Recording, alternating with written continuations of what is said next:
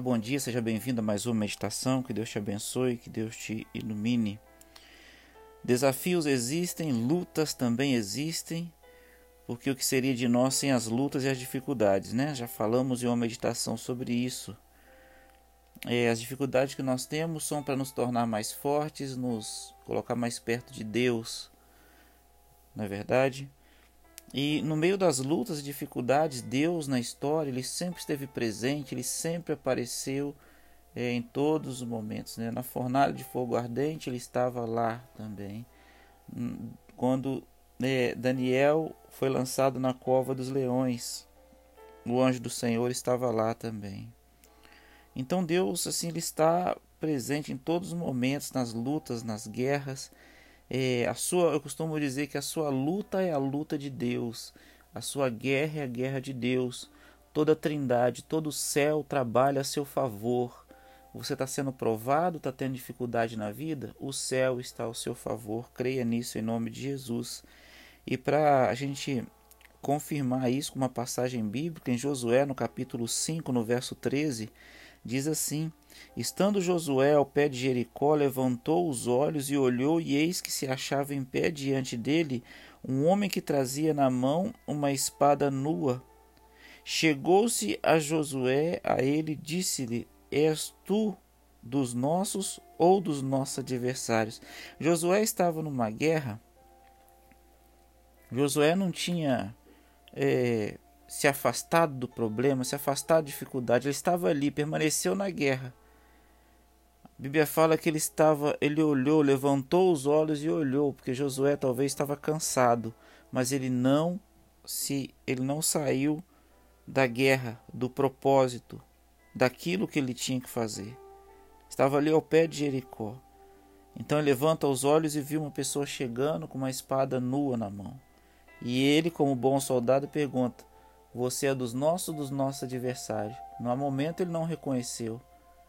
Ele só quis saber se era adversário, se fosse adversário, ele iria lutar. Mas agora, surpreendentemente, aquela pessoa responde, respondeu o seguinte, verso 14: Sou príncipe do exército do Senhor e acabo de chegar. Então Josué se prostrou com o rosto em terra e o adorou e disse-lhe: Que diz meu senhor ao teu servo? Louvado seja Deus. Josué, em plena guerra, propósito, ele não, não se afasta das responsabilidades da guerra. Agora, Deus vê que ele estava precisando de auxílio, de socorro. Deus chega agora para ele e diz: Eu sou príncipe do exército do Senhor. Acabo de chegar. Eu acabo de chegar, Josué, para lutar a sua luta, lutar a tua guerra, a tua batalha, vencer com você? Será que a sua dificuldade hoje que você tem na sua vida, na sua casa, é necessário que Deus entre nessa briga, nessa batalha, nessa guerra? Sim? Será que você está precisando que Deus te dê coragem para encarar grandes desafios? Você está precisando que Deus te dê coragem para aceitar o chamado e as convocações que Deus tem feito na sua vida? O que está faltando na sua vida? Quer que Deus apareça para você, como apareceu assim para Josué? Você quer que Deus lute as suas lutas, suas batalhas? Então você precisa de uma coisa: primeiramente, reconhecer o que Josué reconheceu. Que diz meu senhor a teu servo? E agora, o príncipe do exército do Senhor começa a dar orientações a primeira delas é para que Josué tirasse a sandália dos pés, porque o lugar que estava era santo, e Josué fez assim. E agora ele dá todas as instruções para conquistar Jericó. E Josué seguiu a risca.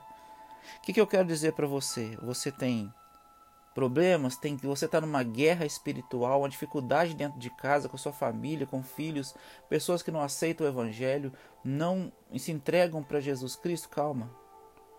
Calma que quem vai entrar nessa guerra é Deus, mas algumas coisas precisam ser seguidas. Pergunte para Deus: o que você quer que eu faça, Pai? E a segunda, esteja disposto a cumprir o que Deus designou para você, a cumprir o que Deus mandou. Josué, ele cumpriu, ele falou: O que o Senhor quer que eu faça? ele cumpriu a risca. Será que você está disposto a fazer isso? Ouvir a palavra de Deus? Eu quero que o Senhor faça isso, mas eu estou disposto a observar a tua palavra, viver no assim do Senhor, ser um cristão honesto, ser um cristão diferenciado, ser um líder diferenciado, porque eu estou servindo um Deus supremo. É o seu desejo isso? É o seu desejo viver uma vida na presença do Senhor? E parar talvez de ficar protelando, se eu estou falando para você que estuda a Bíblia, protelando batismo, protelando, colocando para frente isso, até quando vai ser dessa forma? Até quando? Então, meu querido irmão, minha querida irmã, é, que Deus ele possa te abençoar nesse dia.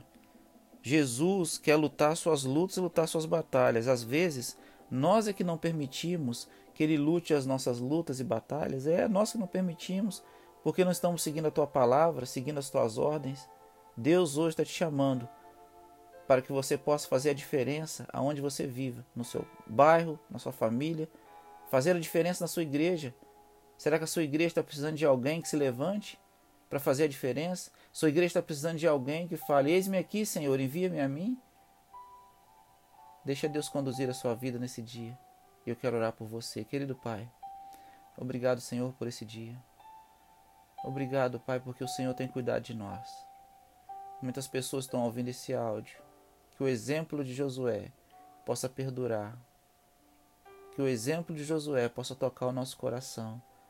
Que possamos estar à disposição do Senhor para fazer a tua vontade. Que possamos estar à disposição do Senhor para que o Senhor possa nos usar de forma grandiosa. Pai querido, perdoa os nossos pecados, toque na vida de cada família, cada irmão, cada irmã que está ouvindo esse áudio nesse momento. Que eles possam sentir que o Senhor está disposto está presente para lutar as lutas de cada um de nós, as nossas batalhas, os nossos sofrimentos. O Senhor é mais do que vencedor na cruz do Calvário, meu Deus. Obrigado por tudo.